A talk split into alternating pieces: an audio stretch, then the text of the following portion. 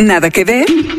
Documentales, cine de autor, series de todos lados del mundo y una que otra película dominguera. Aquí, Mariana Linares Cruz, Trino Camacho y Luis Pablo Boregard hablan de Netflix, recomiendan lo que vale la pena y te ayudan a solucionar el eterno dilema de no tener nada que ver.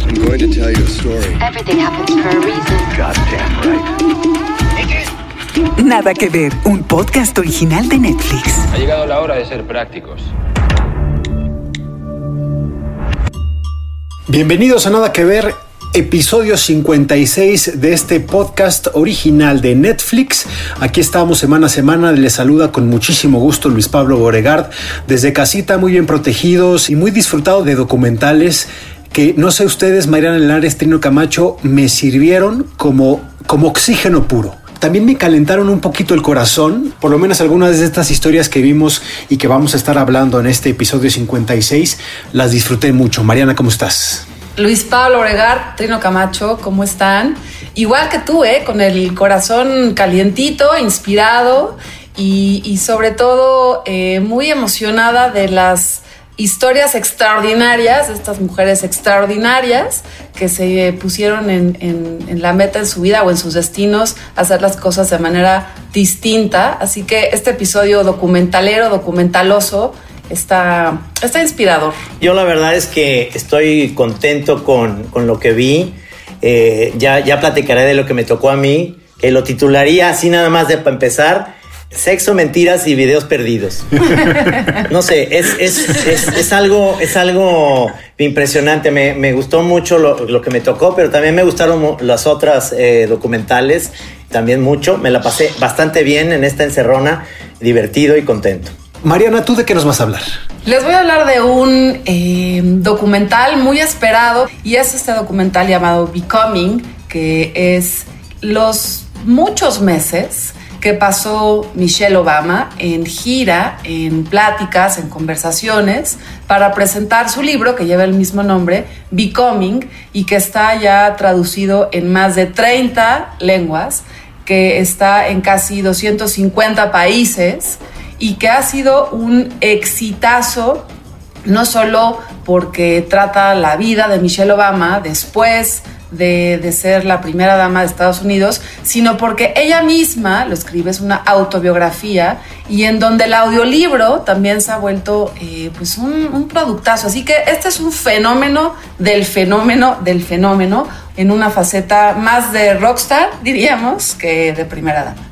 Así es. Y hablando de la gema, la gema que traes, Trino, Shirkers, una gema exótica, ¿no? Sí, totalmente. Eh, increíble toda esta historia. Un poquito de terror, de repente se vuelve una historia de un personaje oscuro, un personaje que cada vez te vas interesando más sobre su vida, su cosa tan extraña. He conocido en la vida personajes así, ¿sabes? De, que son como gentes que tienen como todo un drive para hacer cosas y de repente boicotean lo que hay alrededor, se boicotea el mismo, ¿me entiendes? Hay, hay gente así de extraña, pero este sí se pasa de la raya. Así es, eh, ahora vamos a entrar a profundidad en estos temas y yo, digamos, también traigo a la mesa algo que, y hablaba de, que salí con el corazón un poco más caliente de, de ver después de esta, este documental que se llama A Secret Love, un amor secreto, de una historia que parece muy sencilla en, en la superficie, que es eh, el amor de dos venerables ancianitas, una pareja que estuvo haciéndose pasar durante décadas como si fueran primas y resulta que eran una pareja que estuvieron 70 años juntos. Pero pues vamos a arrancarnos con uno de los documentales más esperados, más esperados de esta, de esta semana, que es un estreno indudable y que es la historia de Michelle Obama Becoming. Nada que ver, una selección de documentales con mujeres protagonistas. Becoming, o en español, Mi Historia, documental de una hora y 20 minutos sobre la ex primera dama de Estados Unidos, Michelle Obama, durante su gira por 34 ciudades después de publicar sus memorias en el 2018. I am from the south side of Chicago. That tells you as much about me as you need to know. We can't afford to wait for the world to be equal to start feeling seen. My mother would say, Michelle and Barack Obama aren't special. There are millions of Michelle and Barack Obamas all over the world. Wow. Dirigido por Nadia Halgren, es el tercer documental de una asociación entre Netflix y la productora Higher Ground de la pareja Obama. Disponible en Netflix a partir del 6 de mayo. This is totally me, unplugged for the first time. Pues Mariana, este documental tiene tu nombre escrito por todos lados en la mesa de nada que ver. me tocó, me tocó este, los primeros episodios de este podcast Nada que ver, Homecoming con Beyoncé, y ahora cuando supimos que venía el estreno de Becoming, pues le confieso a la gente que nos escucha que mis compañeros dijeron, no, pues ya, le toca a Mariana. Así ya no hubo ni duda de que, de que yo quería hablar de este documental. Y entonces eh, me puse a, primero a leer el libro de Michelle Obama, que tiene este nombre, Becoming, y luego escuché el audiolibro que también está narrado por ella. Entonces ya llegué al documental, la verdad, bastante empapada de lo que podíamos encontrar, pero a lo largo de esta narrativa que, dura eh, su gira de 34 meses, se van intercalando momentos eh, fílmicos o, o, bueno, grabados en diferentes momentos históricos de la vida de la pareja de Michelle Obama y de Barack Obama, y en particular haciendo énfasis en diferentes pues gestos, momentos, instantes que le dan forma a lo que es hoy esta personaje que es Michelle Obama. Es un documental que yo creo que no me atrevo a generar escenarios políticos, pero sí anticipa la posibilidad de que Michelle Obama está construyendo una carrera hacia algo, ¿no? está candidateando Mariana Linares a la presidencia ya. Porque es un documental muy bien preparado, muy bien hecho para siento como para atraer a nuevos votantes, para confirmar a los votantes. Estamos viendo todo el tiempo a esta mujer, eh, además espectacularmente vestida, maquillada, cada cosa que trae puesta está perfectamente preparada, pero haciendo pláticas con, con, con audiencias muy particulares y el documental demuestra cómo ella enamora a jóvenes, a viejos, a mujeres, a hombres, a blancos, este, a, todo tipo de personajes. Entonces es un documental que inspira, es un documental que, que demuestra una, insisto, una figura que se está preparando, yo siento, para algo mayor. Y lo hace con mucha honestidad, con mucha sinceridad, tiene un gran sentido del humor, es una persona que puede hacer reír a, pues no sé, auditorios de 5 mil, 6 mil personas, pero también puede hacer, eh, inspirar y cambiar vidas a auditorios muy pequeñitos, que son estos clubs de libro de, de jóvenes y de universitarias. Entonces, a mí me gusta muchísimo, ella es una mujer que admiro mucho, que, que me parece una persona congruente, consistente, eh, totalmente eh, luchadora, más allá de que de su destino y de lo que estaba un poco puesto en su vida. Así que me gustó mucho, me calentó el corazón y sobre todo te da esta sensación del, del, American Dream, de que es posible lograr lo que, lo que sueñas, ¿no? Totalmente. no ¿tú votarías por ella? Ahora es más de, más de Melania Trump. No, no. no, no, por supuesto que me. Mira, incluso hasta votaría más que con, más que con Hillary, me iría más con Michelle porque tiene más carisma, en primer lugar. Y segundo, el, documental pues, está hecho precisamente para, para realzar esta figura. Pareciera que, como Mariana lo acaba de destapar, parecía como un destape ya, una manera de decir, este, aguas porque ahí viene con toda la fuerza, porque se nota que, que lo que se necesita ahorita no es alguien, eh, digamos, eh, con la misma, un demócrata, pues no, tendría que ser una mujer. Y si es ella, yo creo que en el documental, pues es que te la muestran como una mujer extraordinaria y que además le llega no nomás a, las etnias, eh, digamos, afroamericanas, sino también a los latinos, a los mexicanos, a todo mundo. Entonces, eh, es, un producto, como bien dijo nuestra productora, es como ir, eh, haber ido a la FIL, pero durante una hora 45 minutos a ver eh, la presentación del libro de Michelle Obama, en donde todo el mundo habla maravillas, porque en la FIL nadie va a hablar mal de tu libro. Es ese tipo de documentales que son, si no lees libros de autoayuda, cuando ves estos documentales dices, sí se puede, hasta México puede ser campeón en el mundial, ¿me entiendes? O sea, es, de esos documentales que acabas como, como diciendo, sí pueden. Sí se puede. Sí, las mujeres. no, todo mundo este, se queda como contento y, humaniza muy bien esto. Es que es un vehículo para eso, precisamente. Entonces, pues estoy de acuerdo con Mariana en destaparla a Michelle Obama. No votaría por ella porque no soy gringo, pero este, yo creo que sí le iría bien en las urnas. Pues a mí eh, lamento ser la voz disonante en esta mesa. Me decepcionó terriblemente el documental, la verdad. Eh, es decir, eh, creo que es un desperdicio para una figura tan potente como es Michelle Obama. Obviamente su, su, libro de Mi historia o Becoming había sido un éxito de ventas y yo creo que merecía llegar por otra forma a, una audiencia y pues los Obama lo hacen a partir de su de, del acuerdo que tienen con Netflix, ¿no? De su productora The Higher Ground, que hay que recordar que ya tiene éxitos constantes y sonantes como fue el Oscar nada más ni nada menos a mejor documental con American Factory, que yo creo que agrega muchísimo y entonces eso creaba muchísima expectativa a la historia que se contaba de Michelle Obama y yo creo que la, la, historia deja muchísimo que desear sobre una vida fascinante. Eh, eh, eh, es decir, yo creo que no es un problema de lo que cuenta Michelle Obama, sino cómo se cuenta en el trabajo que hace Nadia Holgreen que es la directora de este documental, porque me parece que es una embarradita muy, muy, muy, muy superficial a lo que es una vida eh, excepcional.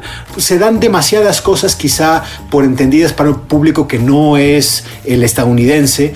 Yo creo que no macha la personalidad de, de Michelle Obama que vemos sentada en, este, en toda la parafernalia que han creado en esta presentación eh, espectacular, ¿no? Que la lleva a viajar por todo Estados Unidos a hacer presentaciones en estadios con, eh, con diferentes moderadores, a el tono íntimo que se quiere dar. Porque no hay intimidad, no hay intimidad ya cuando llegas a ser eh, una estrella como ella. Y yo creo que queda mucho a deber, es como muy frío.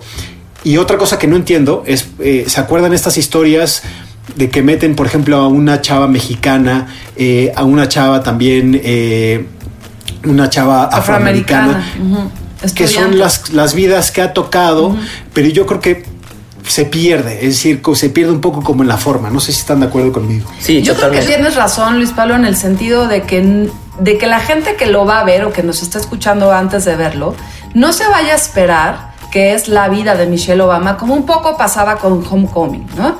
Eso, el rodaje de, de 18 meses de gira y lo que sucedió en esos meses de gira para promover eh, el producto que es este libro que se llama Becoming. Porque todas estas preguntas que tú pones en la mesa y que seguramente muchos y muchas de las personas que vean el documental las van a tener, se responden justamente al leer el libro o al escuchar el audiolibro. Entonces, lo que yo creo que sucede con este documental es que es otro mecanismo de publicidad o de, o, pues sí, de, de llevar a la gente a la lectura de este libro, en donde sí tienes todas estas intimidades y todas estas revelaciones y todos estos eh, un poco secretos, ¿no? De una mujer común y corriente que llega a ser la primera dama de Estados Unidos y entonces sí ahí es donde yo, yo por eso les recomiendo, si pueden echarse rápido una ojeada al, libro o al audiolibro y después ver el documental, es un buen complemento. O al revés, Mariana, que es mi caso. Vi el documental con muchas ganas y funciona porque efectivamente lo que hice después fue descargar el libro de mi historia en el libro electrónico, porque obviamente hay algunas cosas que te parecen fascinantes. Una de ellas es, por ejemplo, el tratamiento súper injusto y yo creo que ahí donde hay un tema como de racismo muy mal digerido que le dio la prensa estadounidense al inicio de la campaña, que es un momento durísimo y, te hubiera gustado que a lo mejor se detuviera un poco más en eso, porque como le, le empezaron a vilipendiar, a criticar, cuando ella era una voz aparte que acompañaba simplemente a un senador que estaba aspirando a llegar a la candidatura demócrata, eso yo creo que refleja mucho de la sociedad y que no está ahí. Eso me gustaría verlo cómo está reflejado en el libro a profundidad, en mi historia. Entonces, en este caso yo creo que no importa si ya leyeron el libro y quieren ver el documental, mejor en este caso ver el documental y saltar al libro para profundizar en algunos aspectos, ¿no? Es, como, es como las películas de Harry Potter, ¿no? Realmente, eh, este, que con mi hijo lo veo, eh, pasa al revés. Primero leemos el libro y luego vemos la película, entonces la película siempre se queda corta.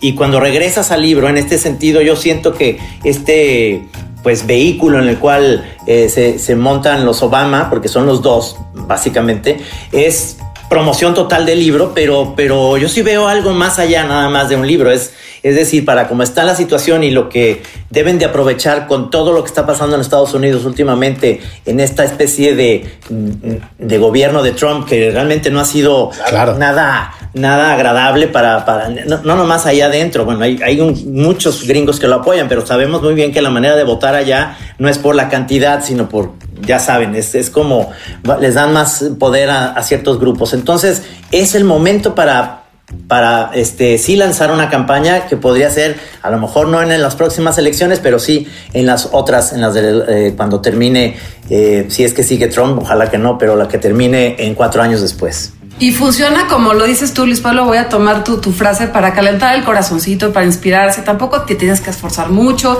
Es una historia de éxito, es una historia que inspira, es una historia que también vale la pena ver porque sitúa a una mujer afroamericana eh, que es poderosa y exitosa y eso también vale la pena ver esas historias y, reconocer estas heroínas contemporáneas. Entonces, sí, es para un poco descansar también de, todo, de toda la información eh, que puede ser difícil de condensar en el día o de reflexionar en el día. Préndanle, pónganlo, disfrútenlo, ríanse y compartan pues un poco la esperanza de esta mujer al, al, ir presentando su historia a tantas y tantas personas a lo largo de Estados Unidos. Lo que me dejó pensando un poco este documental Becoming, eh, mi historia, que es sobre el storytelling de los gringos. Sí, totalmente. Es decir, tanto que está eh, tan de moda, que es un poco cómo se cuenta la epopeya personal de uno mismo. Y es muy interesante pero yo creo que eso tiene como el hilo conductor de los tres documentales de los que vamos a hablar. Y por ejemplo, el caso de eh, el tuyo Trino, el de Shirkers, eh, este documental de una cineasta de Singapur, que si ustedes no han visto eh, cine de Singapur, pues bueno, pueden sumarse a la gran mayoría en el planeta Tierra, ¿no? pero, pero, yo creo que aquí es muy interesante también cómo le clavan, digamos, el colmillo a esto del storytelling, Trino. Sí, totalmente. Shirkers, la película robada. Nada que ver. Una selección de documentales con mujeres protagonistas. Shirkers, la película robada. Documental del 2018 de una hora y 37 minutos. When I was 18, the thing I wanted more than anything was to make a movie. I had the idea that you found freedom by building worlds inside your head. But I never imagined it would end this way. Sandy Tan, la protagonista y directora, narra cómo a principios de los 90 en Singapur, ella, unas amigas y un profesor de cine hicieron una película estilo road movie, hasta que el profesor desapareció con los rollos. In the summer of 1992, my friends and I shot a road movie on the streets of Singapore called Shirkers. I chose George as my new best friend, a man of unplaceable age and origin. After shooting wrapped, He took everything. George was gone. And so was Shirkers. What stakes did he have in this mind game? Fotografiado por Iris NG y musicalizado por Ishai Adar. Este documental convirtió a Sandy Tan en la segunda directora de Singapur en ganar el World Cinema Documentary Directing Award en el Festival de Cine de Sundance. Shirkers became a secret history that would haunt us and bond us forever. Es un documental sobre una película y es sobre una película que se hizo hace prácticamente 20, 20 y tantos años y que lo hizo Sandy Sandy Tan, esta que es la guionista, principalmente es guionista, pero también directora eh, de este documental, pero ella en la película original sale de actriz, bastante malita, por supuesto, y, por cierto. Eh, la película y ella también actuando, bastante mala actriz. Pero hay un personaje que, que durante toda la película, casi casi la película se debería llamar George Cardona, porque es el, el personaje para mí esencial en esta película, porque él fue el que de alguna manera se quedó después de filmar este bodrio, porque es una película bastante malita, eh, pero que tenía una intención y había un guion y, hicieron horas y horas eh, de, una película eh, de, de pietaje que... ¿De verdad te parece un bodrio? Porque yo creo que me pareció un gancho a mí, yo que le puse play sin saber absolutamente nada. Las primeras imágenes hipnotizan, hipnotizan totalmente porque tiene un color neón brillante, una corrección No, claro. de color que dices, ¿qué es esto? Parece un, parece eh, pues como, como un, un videoclip de los noventas, ¿no? No, sí, por supuesto, pero no, o sea, ya viendo la película, cuando ya tienes la oportunidad de, de- de verla en, con- en conjunto, pues, híjole, ella actúa bastante mal, digo, es, es, mi, eh, es mi percepción, pero eso es lo que hace que la película sea muy interesante, porque lo que pasa realmente es... Sí. eh, La subtrama que hay detrás es este personaje oscuro, un personaje que me gustaría que se desarrollara como una especie de personaje de terror, que se llama de terror en un cierto momento, porque a mí me daría muchísimo miedo estar con alguien que dice, yo voy a dirigir esta idea tuya, se va a llamar Shirkers, y a esta escena que estamos haciéndola junto a un aeropuerto, eh, eh, junto a un este, aeropuerto, a la pista de aterrizaje, y de repente de la nada se dan cuenta que están haciendo una escena en donde no, la cámara no tiene, no tiene film, no tiene película, no, no, no están grabando nada. Y eso me, da- me dio en ese momento, a mí, ahí es donde la película me enganchó y dije, ¿qué le pasa a este tipo? ¿Por qué están haciendo esto? Y no la está grabando y no. Y hay muchísimos cabos sueltos que va encontrando ella a través de los años. Eso tienes razón, Luis Pablo. Es como una película de arte pacheca. Este, que tiene momentos eh, oníricos, eh, unos chavitos con unas eh, máscaras y cosas muy extrañas.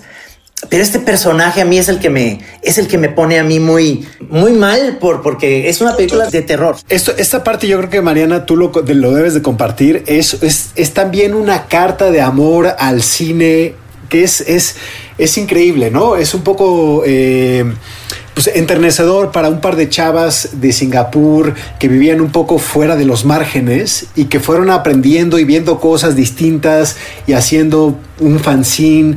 Es decir, es una historia muy padre, ¿no? También de, de- de- de poderío femenino. Además tenían 19 años. Híjole, Trino, es que qué severidad que no, no seas buena actriz a los 19 años. un poco antes, ¿no? O sea, y de hecho arrancábamos este, este episodio de, de Nada que ver, hablando de, de las pues extraordinarias vidas o extraordinarias decisiones que tienen eh, las, las, las protagonistas de nuestras historias en este episodio. Y es el caso de Sami Tan, porque es una niña precoz que muy rápido se dio cuenta que lo, lo que ella quería hacer en la vida tenía que ver con el cine, ¿no? Entonces se obsesionó muy, es que yo, cuando empezó el documental y ella, ella empieza a explicar, eh, porque esta, esta, además esta, este asunto de que sea primera persona todo el tiempo lo hace también muy poderoso, eh, la posibilidad de que a los eh, bajísimos 14, 15 años tengas la claridad de que tú lo que más quieres en la vida es hacer una película, ya te engancha, ¿no? Y que después esa obsesión de tan joven edad la vayas llevando al extremo y al límite y a la obsesión de que casi cuando tienes 40 años sigues teniendo esa misma eh, gana y esa, insisto, obsesión, me parece que, que ya con eso el documental gana en la historia. Y después que ella misma sea la que se confiesa, la que narra sus errores, la que se confronta con sus grandes amigas y cómplices de que también estaban obsesionadas por hacer cine, que esas grandes amigas dicen es que tú estabas loca y que lo ponen en el documental, eh, te habla de una persona que ha visto miles y miles y miles de horas de, de, películas, ¿no? Siento a mí por el contrario, Trino, como que toda la parte del suspenso y de saber qué pasó con esa película me, me empieza a parecer irrelevante porque hasta el, pues, no sé, casi la mitad de la película ya empiezas a tener pistas y me interesa mucho más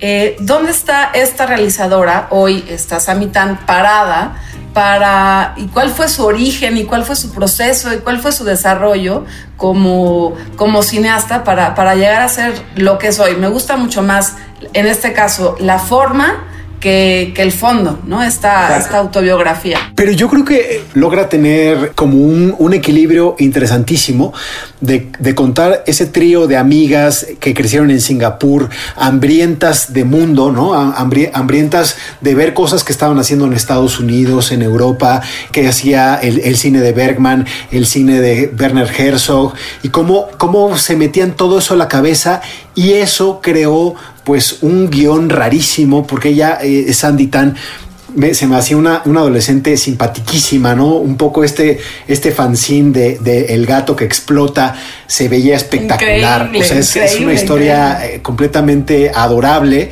pero con una onda muy alternativa, pues muy chingona, muy chingona. Sí, sí, sí, sí. Pero creo que, o sea, ese grupo, ese grupo de chavas que están saliendo de la adolescencia, que se propongan hacer una película, además con cierta arrogancia, ¿no? Decir de qué es esto de cine de Con Singapur. totalmente a hacer- arrogancia. Vamos a hacer nosotros la película, o sea, la película con la que van a hablar durante décadas. Sí. Y lo mejor es que la hacen, o sea, logran filmarla, eh, eh, le, le consiguen, o sea, le rascan a Kodak que les dé la, el equipo, la película para hacerla.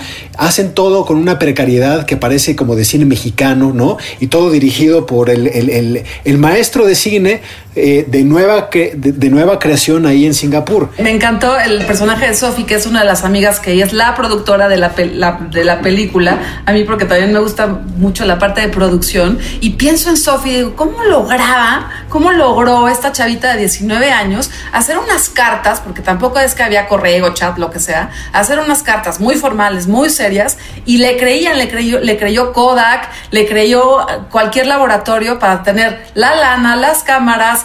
el film, porque en esa época se todavía se filmaba con, con película. Una Sí. chavita de 19 años que se asumió como una productora total y que, y que, romp- y que lo logró. Sí. Es un homenaje a muchas películas que ustedes han visto, muchas de, muchas de ellas la propia directora Sandy Tan revela que eh, eh, ella fue estudiante de cine y es interesante cómo cuenta que su vida fue al revés porque fue primero estudiante de cine, luego crítica de cine y luego directora de cine, Sí. ¿no? Es decir, como que Al- cambia, al revés. cambia todo, ¿no?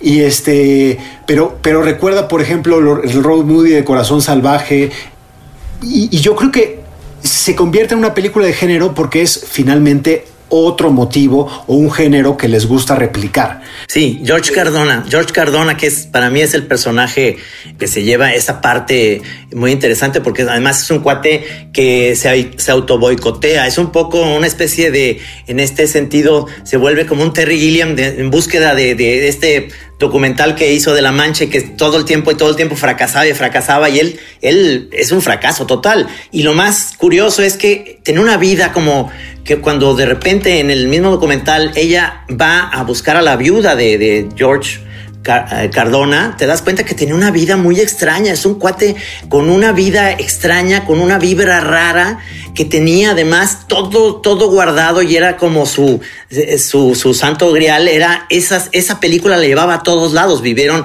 luego en Australia, luego vivieron en Seattle. Es decir, y haciendo proyectos tan, tan diferentes. Se quiso hacer un viñedo. O sea, es un cuate muy interesante en su locura en su rollo que, que, se metió en todo este personaje que nadie supo ni de dónde había nacido, había mentido hasta, la, hasta el año en que había nacido, había mentido hasta el origen porque parece que es colombiano, este... Y, a, mí me, a mí me atrapó ese personaje por lo oscuro, por lo raro, por alguien como torcido, ¿sabes? En, en, cuando hacían la road movie, como que se le, eh, se le quería como aventar a, la chavita, es decir, es un cuate que tuvo affairs, que, que la mujer vivió con él, pues una pesadilla. Y, lo vas descubriendo poco a poco con una cara muy amable, ¿no? El chavo cuando lo ves en los, los videos dirigiendo y demás. Pero pues para mí me resultó un weirdo, weirdo. Vemos muy poco en esta autoficción, vemos muy poco de Sandy Tan. A mí es un poco lo que me dejó fuera este documental. Se centra tanto en otros que se, se deja un poco fuera. ¿no? Mientras veía el documental y decía qué, qué, qué capacidad de contar una anécdota, la verdad, tan irrelevante que es, perdí una película en, en sí. casi, no sé, hora y media que dura el documental y que te mantiene cada minuto sí, sí. Esperando a saber qué pasó con una película que la verdad, honestamente, a nadie le importa, vale madres, pero su, su, su gran eh, manera de narrar este, este problema personal irrelevante nos hace, sí. nos hace estar ahí en, en, en, la pantalla. Sí siento que se boicotea ella, que él, ella, ella no le quiere entrar a lo, a lo que daba, daba a más, sus propias no, decisiones, no ¿no? a sus decisiones Exacto. que fueron las que, las que llevaron a sus amigas a lograr esta locura o no lograrla, este, a tomar esa mala decisión de llevarse con este individuo. Eso nunca lo vemos, ¿no? Lo intuimos y hay eh, momentos donde ella como que quiere confesar, pero no nos deja a nosotros para que, para que nosotros eh, hagamos conjeturas. Algo que quisiera también decir de este documental es que tiene un diseño sonoro muy importante, que te van llevando en una atmósfera de terror. Yo hice el ejercicio de quitar eh, el audio por un momento y me parecía aburrido, era como que se caía la historia, pero cuando volvías a poner el sonido, esta música te daba hasta miedo, ¿no? Y entonces es este personaje, George Cardona, que es perverso, es perturbador, pero sí siento que la música te da mucho ese, esa sensación, esa atmósfera. Y otra vez se habla de una realizadora que ha visto muchísimas películas que tiene incluidas en su cerebro, ¿no? Pues ahí está la segunda recomendación, el segundo título que recomendamos esta semana. Si tú eres un amante del cine o estás estudiando cine, esta película te va a encantar. Y tiene respaldo de pues gente muy seria en Hollywood, ¿no? Por ejemplo, con Jessica Levine, que es, es productora de True Detective, y también de Maya Rudolph, que es una estupenda actriz. Eh, ustedes la recordarán de Saturday Night Live. He ahí eh, pues la recomendación Shirkers, la película robada, completamente de acuerdo que es... Eh, un poco lo que dice Mariana, una anécdota completamente imprescindible, invisible, subida a un elemento que la hace interesante gracias al storytelling. Y hablando de storytelling, vamos a contar otra historia, una historia de amor en el siguiente documental.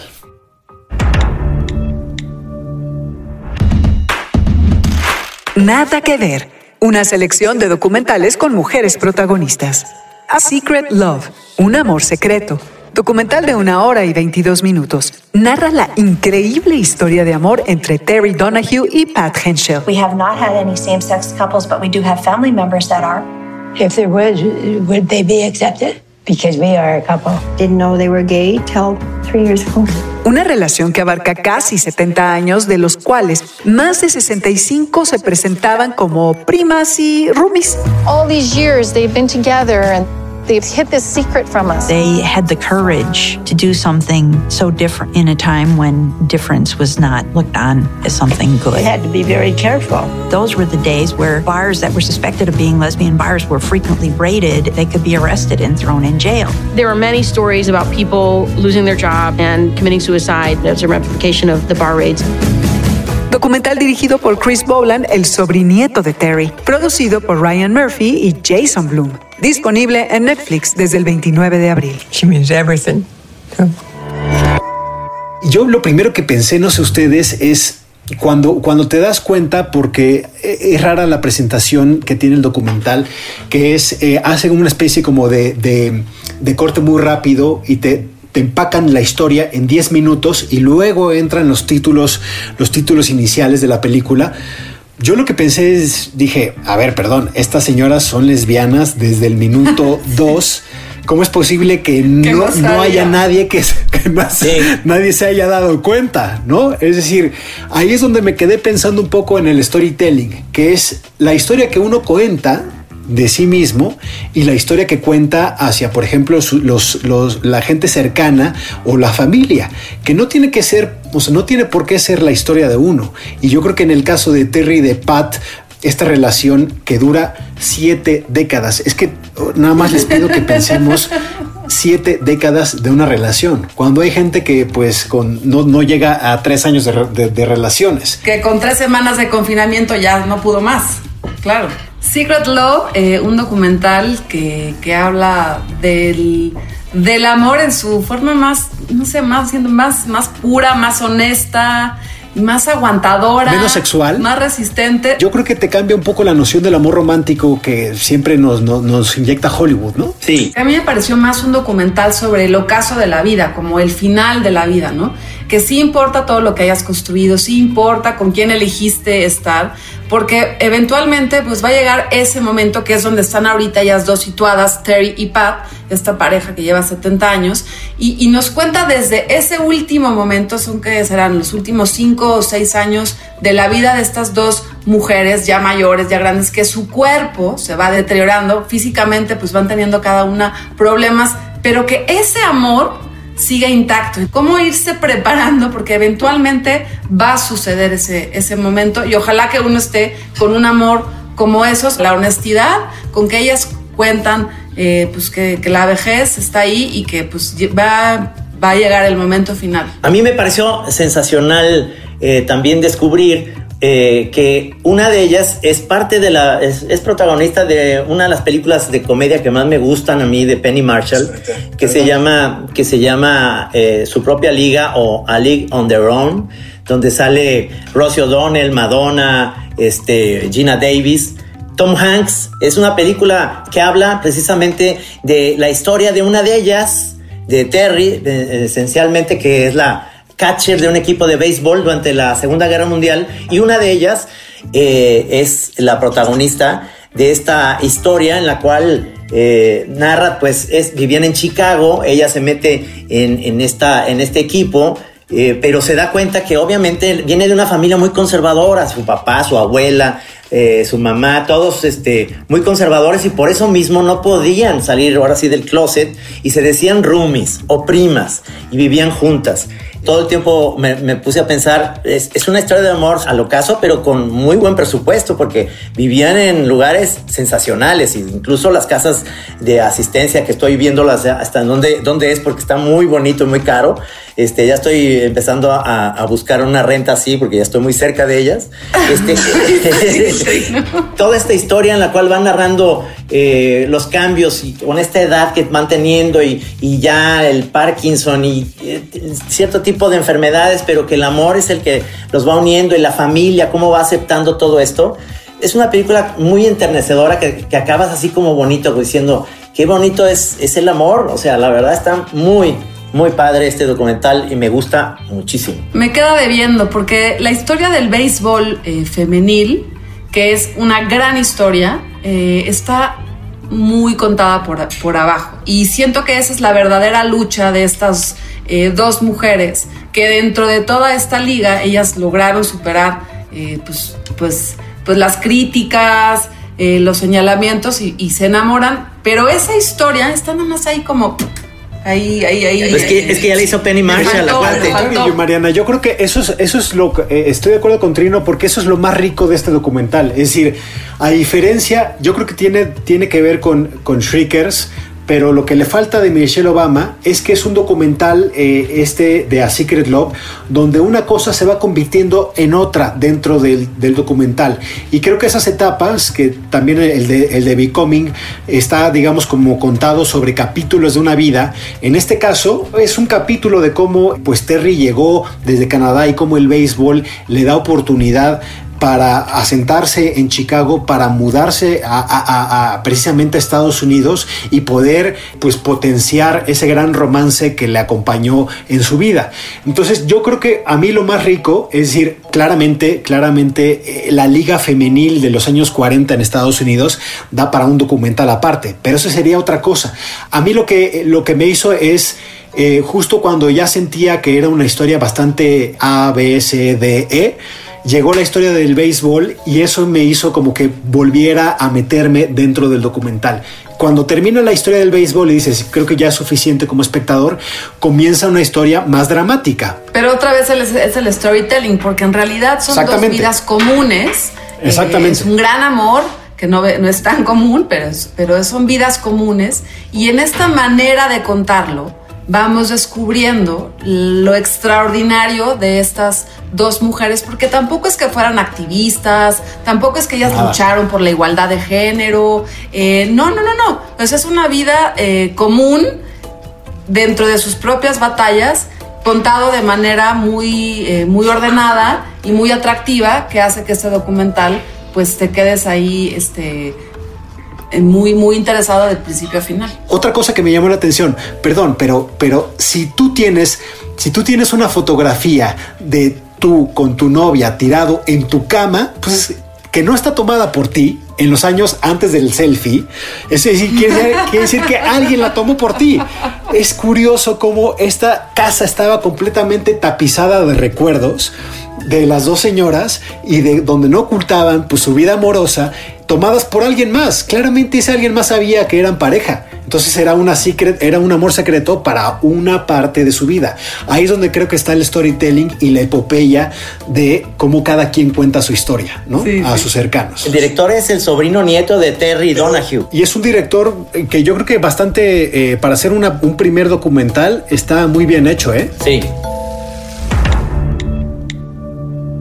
He ahí la, la, las tres recomendaciones eh, y les tenemos una cereza en el pastel, la pequeña Miss Sumo. La pequeña Miss Sumo, Little Miss Sumo es un eh, corto documental de menos de 20 minutos que tienen que ver y es eh, pues la historia de una mujer que quiere ser la mejor en sumo y es, es es muy cortita, está muy bien hecha, está muy bien contada. Otra vez, eh, creo que este, este capítulo, este episodio de Nada que Ver está dedicado a, afuera de series, a personas que se plantearon metas y las están logrando. Y es el caso de esta, de esta luchadora, Hiyori Kon que desde que es chiquita ella, ella, quiere ser sumo y vemos en este documental cómo lo logra, cómo se entrena, a lo que se enfrenta. Es eh, una historia eh, que hemos visto ya de, del techo de cristal y de todas estas eh, reglas y sistemas que tiene el patriarcado que, que, impide que,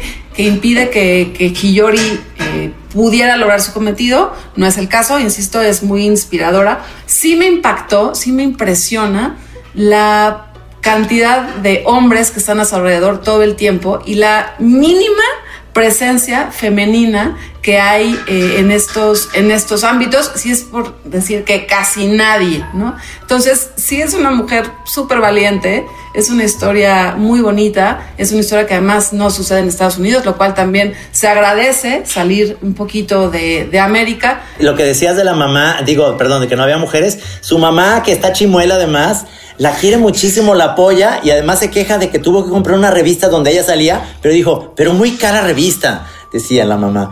Este, y, con el humor que, que eh, bueno, e, ella eh, quería ser eh, luchadora de sumo en un, en un mundo en el que, por supuesto, para mí el tema se me hizo interesantísimo. Luchadoras de sumo, nunca, nunca me lo hubiera imaginado. O sea, es, es, es, eso es lo novedoso de ese documental y además eh, pelean un concurso, ya sabes, y salen unas bravísimas rusas, por supuesto, gente bien alimentada, etcétera. Y además pueden ver mi sumo con toda la familia ahora que estamos eh, en época de compartir y de estar todos en la misma casa, pueden verlo. Eh, yo, vi, yo la vi con mis chamacas y estaban intrigadísimas de cómo esta, esta niña, porque empieza siendo niña en el documental o un poquito mayor, eh, va a lograr su cometido. Así que vale la pena. 19 minutos de una historia de muchísima lucha, de muchísima valentía y de muchísima originalidad, porque no no, es común encontrar estas mujeres. Yo sí sigo tragando en esta, en esta pandemia tanto como estoy tragando, voy a estar en sumo, pero de seniors. Seguramente terminando. liga, veterana, liga veterana. La liga veterana. Estas son las recomendaciones, digamos 3.5 recomendaciones. Dejo de nuevo la idea del storytelling y cómo tenemos en nuestras manos la necesidad de contar quiénes somos y de contar nuestra vida a los demás. Yo creo que eso es lo que atraviesa estos tres grandes documentales que son Becoming, Shirkers y Un amor secreto. Así que recuerden que ustedes pueden escuchar Nada que ver, los episodios que sacamos semanalmente donde estamos haciendo un esfuerzo porque ustedes no lleguen a preguntarse ¿y ahora qué veo? Semana a semana, ahora que estamos quedándonos en casa. Pueden escuchar nuestros episodios en Spotify, en Apple Podcast y sobre todo en la plataforma de Así como suena y estar con nosotros en las conversaciones de nuestras redes sociales. Mariana, ¿dónde estás? Estoy en arroba Emelinares Cruz, estoy en Twitter y en Instagram. Y eh, un abrazo a toda la gente que nos escribe semana a semana y también nos cuenta lo que opinan de estas recomendaciones. Bueno, ya saben, mis redes sociales, estoy como Trino Monero en Twitter, en Facebook en Instagram, ahí me pueden seguir. Y yo soy Luis Pablo Boregard, me leen en Twitter como arroba Luis Pablo B. Pues muchísimas gracias, eh, Mariana, Trino, y nos escuchamos la próxima semana. Hasta luego. Nos vemos a la próxima.